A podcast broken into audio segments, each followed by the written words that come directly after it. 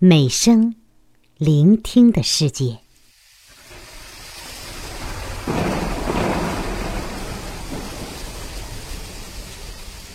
人类从来都是通过多种多样的方式与这个世界进行更为深刻的连接。听是很重要的一种感受这个世界的能力。听风雨，听水流，听蛙叫，听鸟鸣，听雪融，听叶落。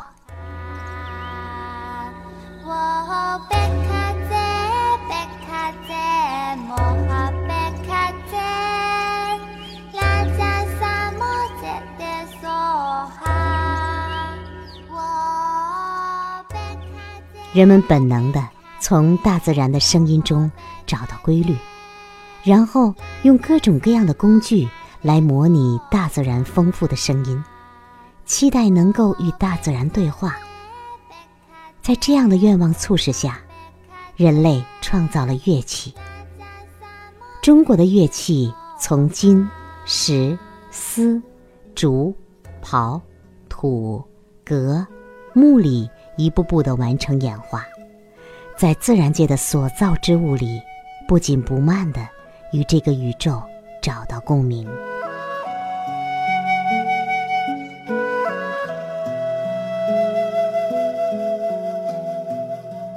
拿中国最古老的乐器之一古琴来说，它讲究的是与天地对话，与抚琴者的内心对话，因此。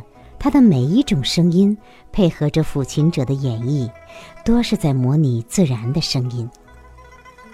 在我辅导的妈妈之中，不少人反馈说，听到欧洲古典音乐就烦躁；当我们换了中国的古琴音乐时，反而会收到良好的效果。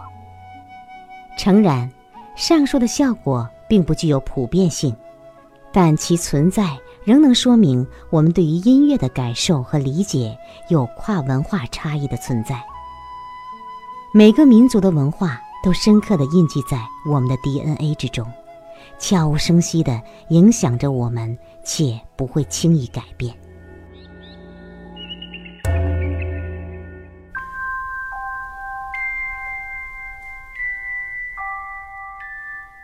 另外，音乐还有不同的功用。可以像一只温柔的手抚育宝宝入睡，也可以是四面楚歌，让项羽大军不战而败。这是属于音乐心理学的神奇魔力。总而言之，声音在远古就成为人类与天地沟通，甚至是与动物交流的一种介质，是人类与这个世界最早的对话方式之一。这个能力，早在我们还是胎儿的时候就开始了。我们一直在主张，中国人可以用中国人自己的音乐做胎教。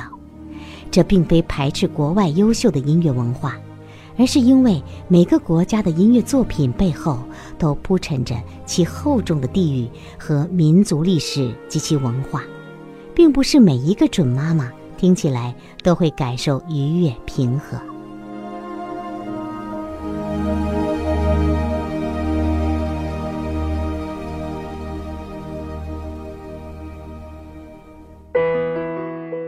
我读你听。只为分享。